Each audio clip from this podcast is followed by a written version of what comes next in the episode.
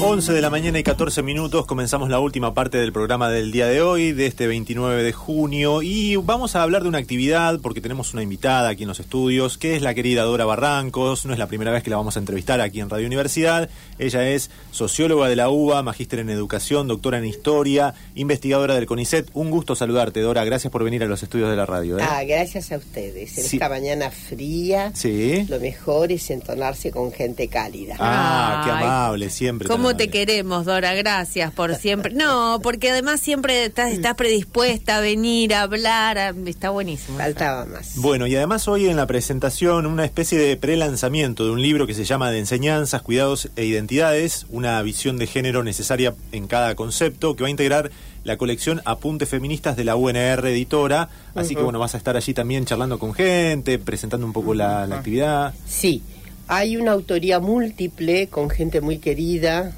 así que no voy a hacer nombres porque voy a hacer zafarranchos.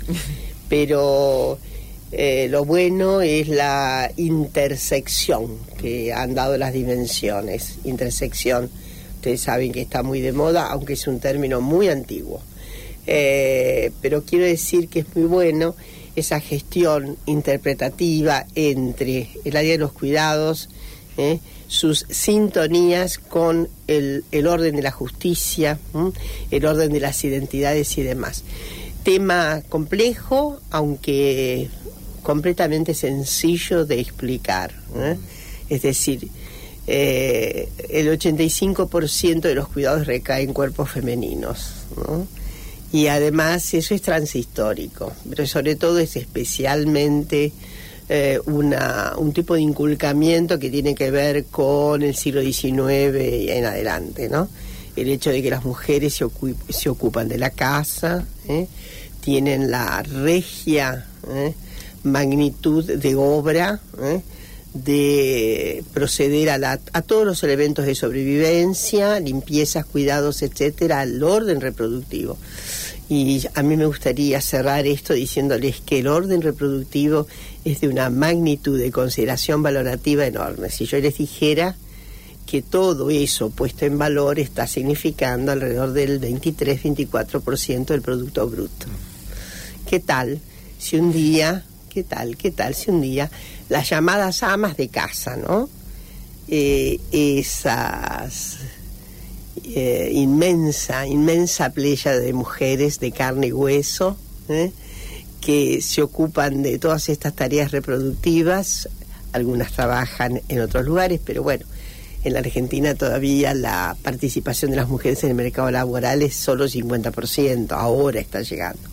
Quiere decir que hay muchísimas mujeres que o no se les reconoce debidamente el trabajo extra doméstico, pero pongamos, son eh, eh, las amas de casa, dichas inactivas por otra parte, esencialmente, ¿eh? Eh, que con tanto amor, genuino altruismo, puro amor, dedican tantísimas horas de trabajo para la reproducción. Si un bello día decidieran hacer mundialmente una huelga general por tiempo indeterminado, el mundo capitalista no funcionaría. Creo que tenemos ahí una fórmula de estrépito para modificar eh, el mundo de la producción.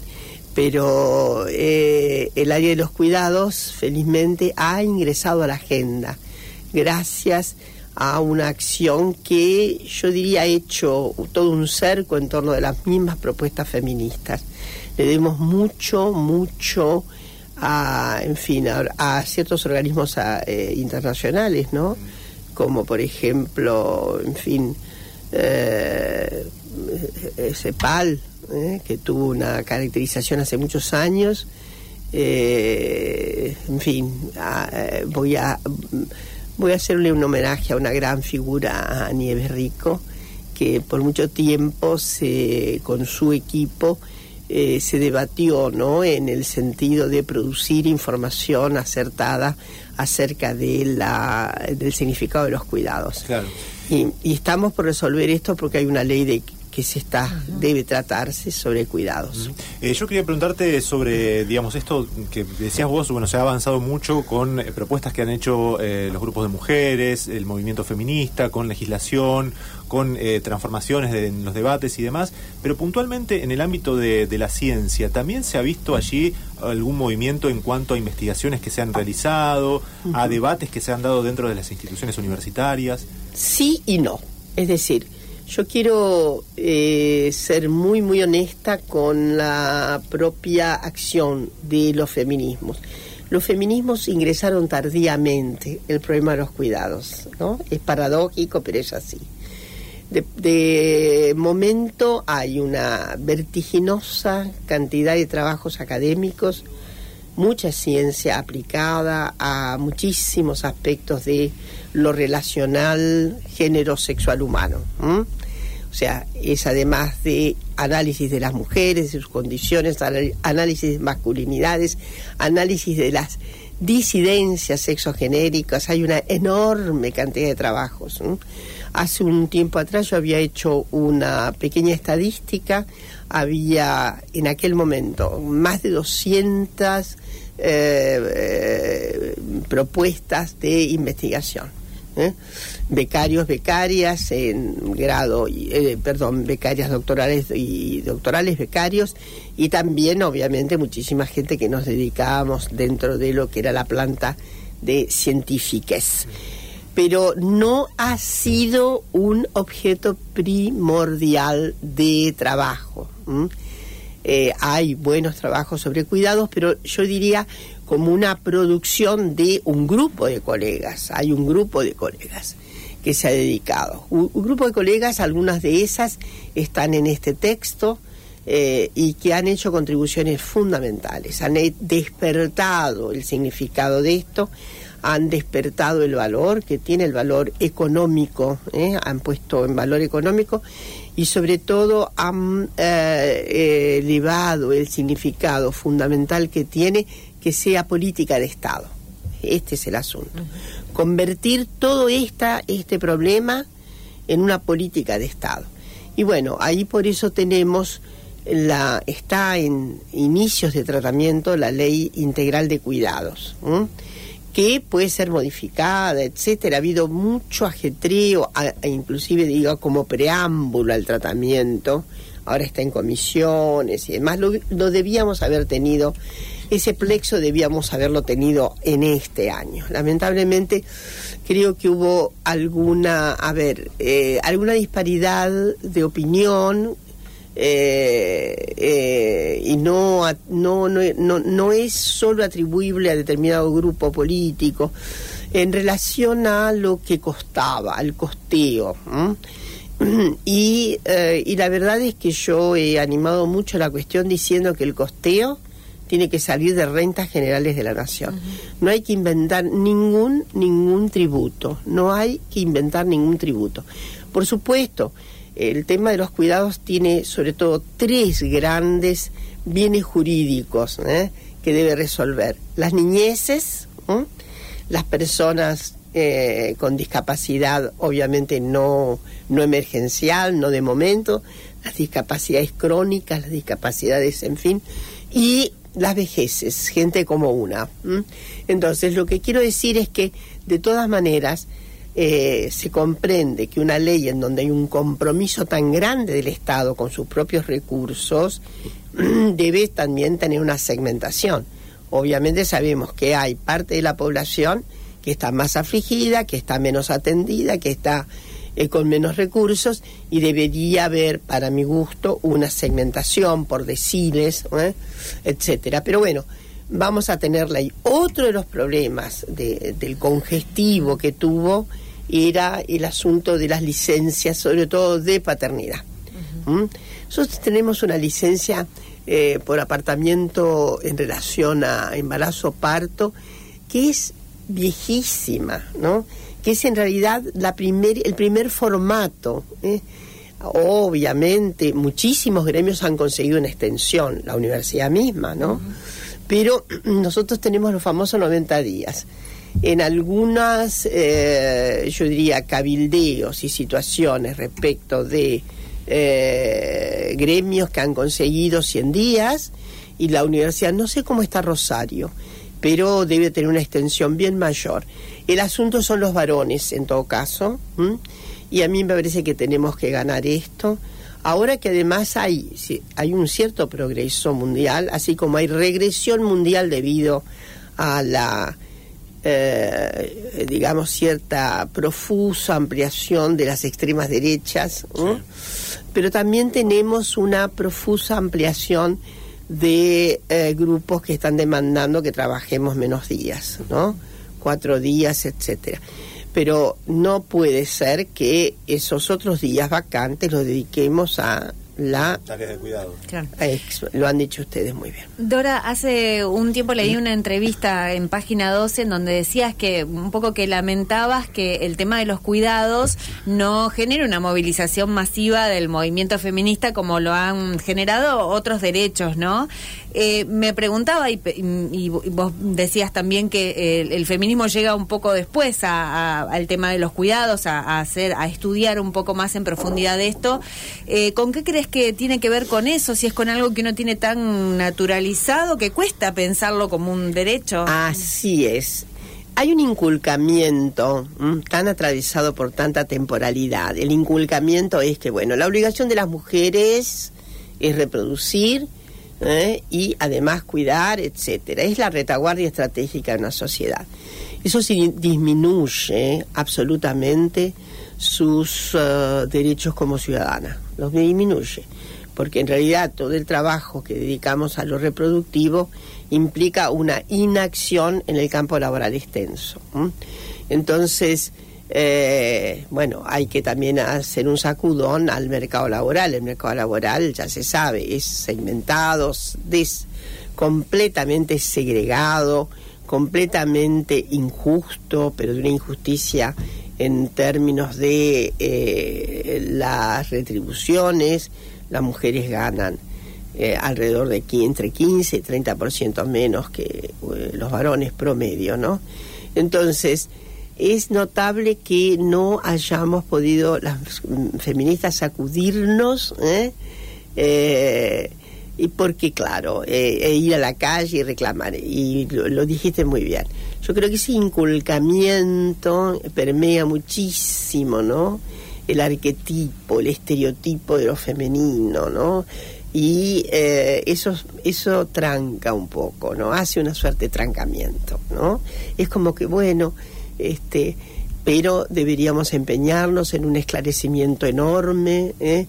acerca de eh, significado. Eso que llaman trabajo por amor es un trabajo de obligación, de recargo, etcétera. Ha habido en el pasado mucho trabajo, mucho trabajo. Yo voy a recordar a una querida compañera que murió muy joven, murió todavía en los 90, creo, Isabel Larguía. Isabel tiene es la inventora del trabajo invisible, por decirle. ¿eh? Y esa invisibilidad de trabajo es justamente todo lo reproductivo doméstico, toda esa arcadia reproductiva doméstica. Y ella decía, en un texto, imagínense, de hace casi 40 años eh, o más, que lo que pasaba con la condición femenina, tan arraigada en la concepción de la retaguardia estratégica del cuidado, etcétera, etcétera, que se compraban electrodomésticos para liberar tiempo para tener más trabajo doméstico. Entonces, esta es una saga eh, que es difícil de demoler. Desde ya tenemos hoy una recomposición muy interesante eh, respecto de la valoración de ciertos climas. No digo de ninguna manera que tengamos un craquelé del patriarcado, pero está con muchos cimbronazos, ¿no? Y eh, yo, digamos, ahí como historiadora, digo, hace 60 años atrás ¿eh? se producía un casamiento y eh, el marido le exigía te quedás en casa a cuidar los chicos. Era más o menos así. Un cimbronazo del patriarcado, decís vos que... estamos atravesando un cimbronazo, sí, sí, estamos atravesando, ¿no? No todavía con toda la... ¿En qué cosas, por ejemplo, te parece que están... Bueno, eh, bueno, el cimbronazo del patriarcado es que tengamos un Estado que... Eh, este, ha nada menos que determinado con la ley Micaela que el propio Estado se compromete a erradicar el patriarcado. Porque ¿qué es la ley Micaela? La ley Micaela, ¿qué dice? ¿Eh? Políticas, fallos, resoluciones con perspectiva de género. ¿Qué es eso? Eso es eh, poner en jaque a las fórmulas patriarcales. Entonces hay cimbronazos. Eso no quiere decir eh, que estamos en las vísperas mismas de un de una erradicación de los valores patriarcales. Pero se ve, se ve, se observa. ¿Se observa en, en qué? Obviamente ustedes me dirán, bueno, pero la violencia contra las mujeres se, sigue. Y yo digo siempre lo mismo, mucha atención con eso. Nosotros tenemos una saga histórica, violentísima, aniquiladora de mujeres que nunca se computó. ¿eh? voy a siempre ilustro sobre lo mismo. Ustedes piensen que en el final del siglo XIX el Estado era autorizante del femicidio, autorizante, porque al marido que mataba en flagrancia, al padre que mataba por dolor, era sana, sana, corito de rara, eran eximentes. ¿Eh? Entonces, si computamos todo eso, nos vamos a encontrar con unas seguramente, inclusive ya imposibilidades de hacerlo, salvo por algunas ramas, digo, o algunas zonas o algunas geografías en que eh, yo tengo manojos de, fallos, ¿no? Eh, respecto de la esta cuestión, el eximente. ¿eh? Este, el, en fin, esta es una cuestión muy, muy, muy dolorosa por eso hay que andarse siempre con cuidado. Por supuesto, políticamente podemos decir, ¿no? Estamos preocupados con, y lo decimos, y no solamente, digamos, corresponde a la política feminista decir cómo está el, el dato brutal del femicidio. Claro, pero vos sos más de ponderar los avances, digamos, y en todo caso las posibilidades de, desarrollar algunas... Soy más de ponderar los avances porque además me doy cuenta de que en la vida real cada vez es más intolerante que un tipo le pegue a una mujer, por lo menos en la vía pública. Antes sí estará pasando algo entre ellos, pero ahora yo puedo decirte que de 10 casos, 8 están solicitando que venga un policía o que venga alguien, que no quedan así con esa impunidad dolorosa de que era un acontecimiento privado. Dora, te consulto, en este marco, ¿no sentís, digamos, que algún alguna parte del movimiento progresista ha tenido quizá una reacción frente a los feminismos avanzando? Pienso en 2021, cuando en, redes se acusaba al feminismo de que el peronismo hubiese perdido las elecciones, digo, diferentes ejemplos en los que se busca señalar al, movimiento, a los feminismos como responsables de ciertos retrocesos. Cuánta responsabilidad, ¿no? Eh, yo voy a matizar mucho eso desde ya. Eh, sin embargo, estoy convencida de que eh, las mujeres, sobre todo aquellas mujeres en donde aletean fórmulas feministas, por ahí no hay una consagración entera de carátula al feminismo, cosa que a mí particularmente no me importa mucho. Lo que me importa es el erguimiento, la insurrección. Eso es lo que importa, no si, si se caratura. Pero de todas maneras hay que saber que el compromiso tomado en el 2019, en toda nuestra campaña por el aborto, fue cumplido y hubo, eh, esto es una cosa extraordinaria, yo no sé si nos damos cuenta del paso cuántico dado por este país con la ley de aborto, que lo catapulta en una situación muy especular, muy de espejo, ¿no? En América Latina. Bueno, sí, sin embargo, uno puede decir, Bolsonaro perdió en gran medida gracias al voto de las mujeres. Y acá también estamos pensando que, este, estamos pensando que como la extrema derecha ha hecho programas contra feministas. ¿eh? Voy a repetir algo que digo últimamente, pero como el público se renueva, eh, miren, en el pasado había gente reaccionaria, telúricamente reaccionaria, conservadurísima, que era contrafeminista, que era eh, fóbica, homofóbica, transfóbica, lesbofóbica, toda la fobia que ustedes quieran, pero era personal, era capilar. Lo que ha pasado hoy con las extremas derechas es que han integrado programas. Programas. Vean lo que dice Vox. Entonces son programas contra las feministas, son programas contra los derechos ganados, son programas que avisoran una amenaza en los derechos ganados por las diversidades eh, sexogenéricas. En fin, ese es un compendio programático. ¿eh? Ya dejó de ser una instalación personal. Entonces eso sí nos preocupa y bueno, este, eh, ahí está la cuestión, ¿no? Cómo, cómo las mujeres vamos a devolver ¿eh? Con nuestro voto una eh, tremenda resistencia a todo eso, ¿no? El voto va a significar también la eh, expresión de una resistencia a esos eh, a esas tentativas, ¿no? Muy muy dolorosas que tienen nada de liberal, no son liberales. Eso también lo repito, y lo repito y lo repito. No son liberales, esas fuerzas son de extrema derecha. Liberales son apenas en el acuerdo del mercado y el achicamiento del Estado. Listo. Eso no es un programa liberal, por lo menos no es de los liberales clásicos. Ahora, ¿no? esa, esa cosa programática que tienen esas extremas derechas, ¿por qué crees que surgen? Digo, ¿son por esos cimbronazos del patriarcado que, que los es generan probable, también? es un backlash, puede ser.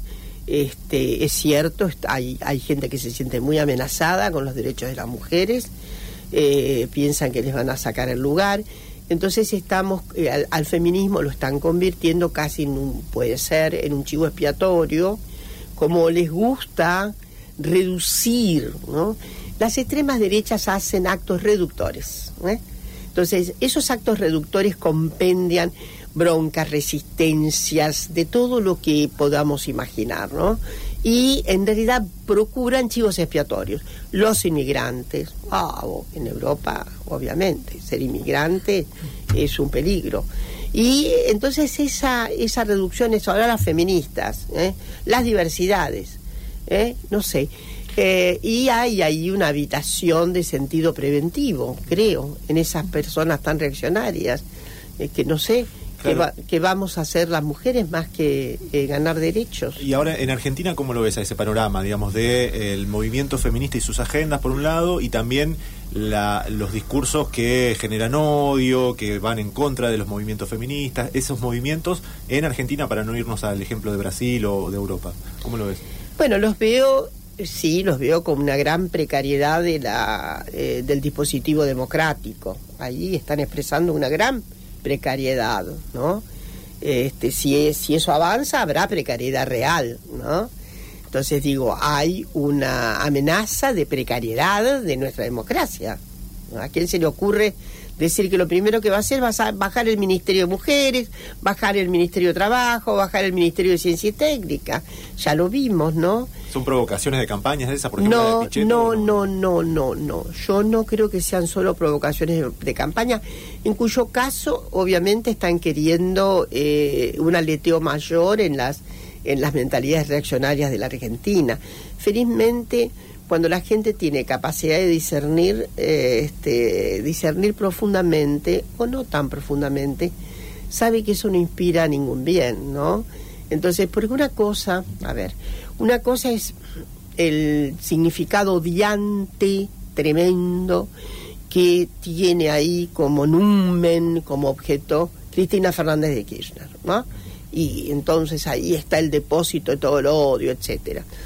Muy bien, y hay gente, muy mal, ¿no? Digamos, pero hay gente que tiene ahí, hay, hay un asidero ideológico y político. La detestan, la odian. El sentimiento de odio es un sentimiento letal, porque quien odia desea que el otro se aniquile. ¿no? Está muy ligado a algo tanático de veras y no metafórico. Hace poco yo escribí un texto que dice que eh, el odio no es solo eh, cuestión de lenguaje, ¿no? Eh, que hay otras formas, no, no, no, no, no revela solo una actitud de, lenguaje, sino que luego se va contaminando con una suerte empírica de aniquilar realmente al otro, como ocurrió con la tentativa de magnifemicidio de Cristina. Ahora, digamos, a mí me parece inclusive que esa tremenda aspereza que lleva al deseo letal tiene como un contenido, tiene una contención hoy. ¿eh? De hecho, ustedes vieron que no ha habido más manifestaciones públicas. tan reaccionarios. ¿Las han visto? Yo no las vi más en Buenos Aires. Se acabaron este, los féretros, se acabaron esas manifestaciones que eran animadoras también de Claro. esas, ¿no? Entonces, a mí me parece, en este punto yo soy bastante optimista. Eh, la figura de Milley, que es una figura compleja, eh, y no, no es compleja. Eh, pero bueno, eh, que fue muy agrandada, una figura completamente agrandada, mediáticamente Sí. agrandada, no tenía, ¿no? No, de hecho, no, no está teniendo sustento en otro no, lugar. no en las sustento y ya ¿no? se verá que, que, que era una era un globo, una bolufa, ¿no?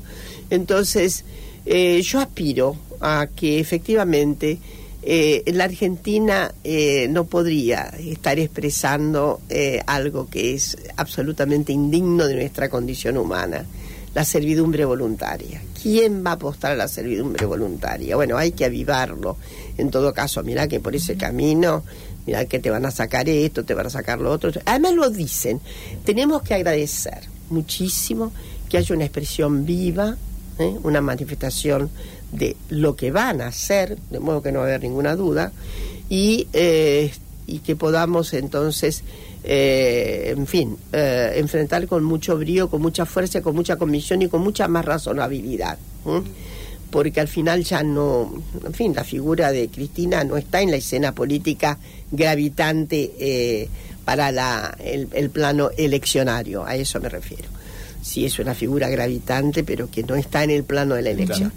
Eh, entonces, eh, yo creo que puede haber un am- amainar el temporal tan, tan desorbitado, ¿eh? y la gente comprender, y sobre todo con lo que acaba de ocurrir en Jujuy, porque por más que se tape el sol con la mano, eh, y que muchas eh, emisoras no ni, ni coloquen esto, eh, todo se sabe, todo, todo finalmente se puede ver y he ahí algo más que un ensayo, ¿no? Este, yo un poco discuto la idea del ensayo de laboratorio, no, eso es, esto es lo que da, eh, no con tono de ensayo, es lo que da ¿eh? una administración gubernamental que está limitando derechos, ¿eh? que la tiene a milagro hace ocho años.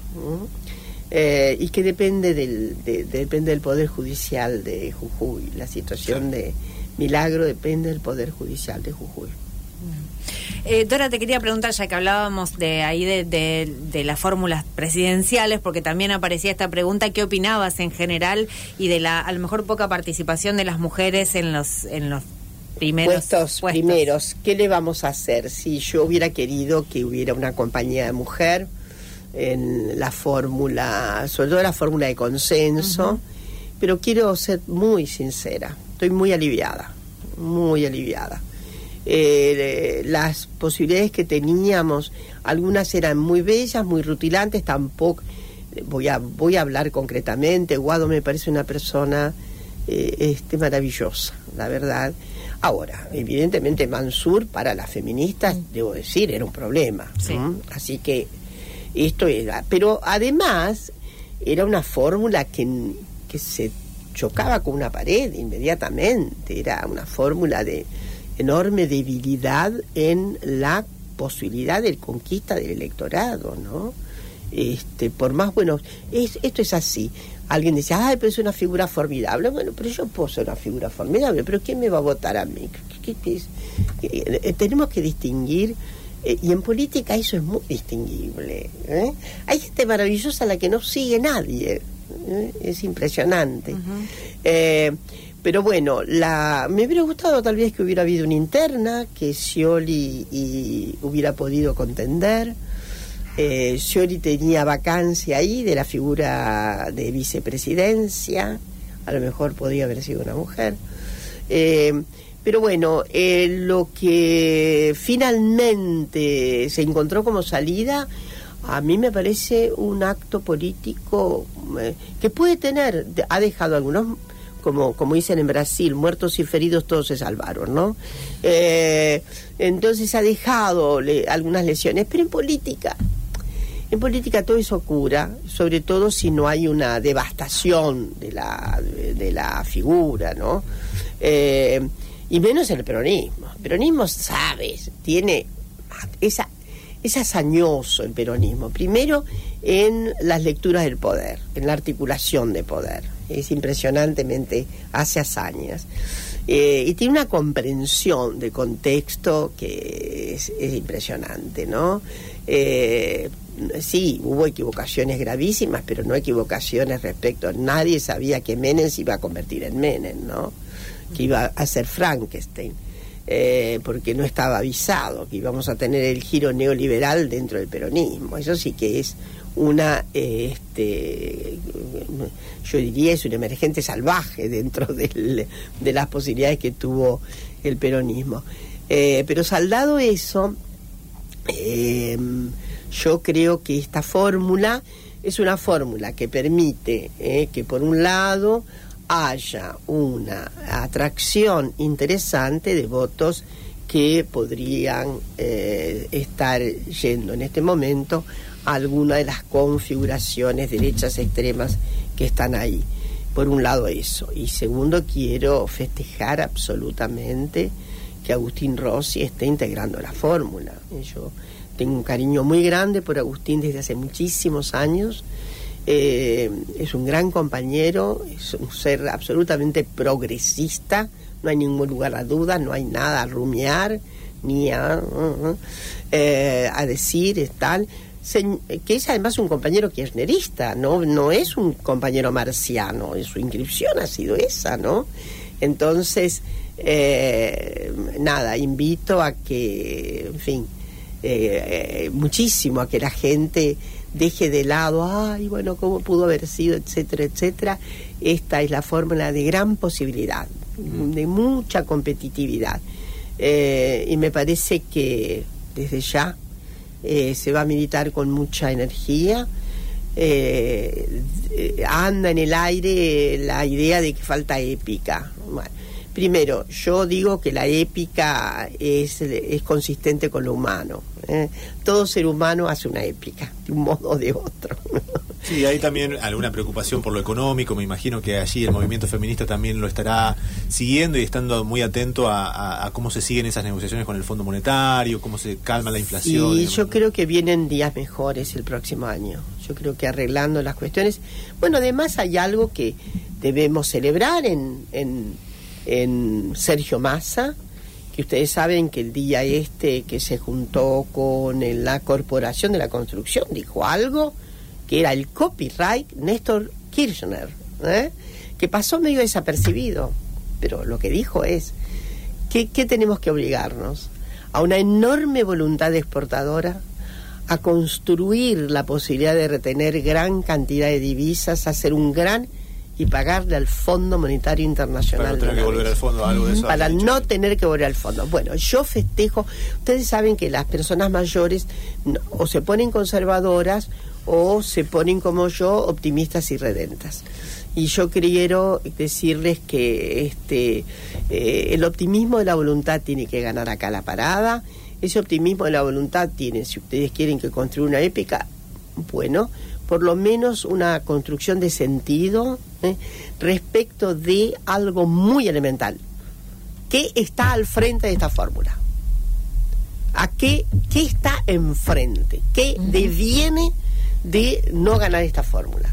Bueno, eh, yo no voy a ilustrar acerca de la depredación que vamos a tener. Yo no quiero imaginar cómo serían los nuevos arreglos con el Fondo Monetario y pero el próximo año vamos a tener un cálculo que da más o menos alrededor de un ahorro de 25 mil millones de dólares, porque está vaca muerta en ejecución y porque además, ¿por qué? Porque eso nos va a liberar más de 3.500 millones de exportación.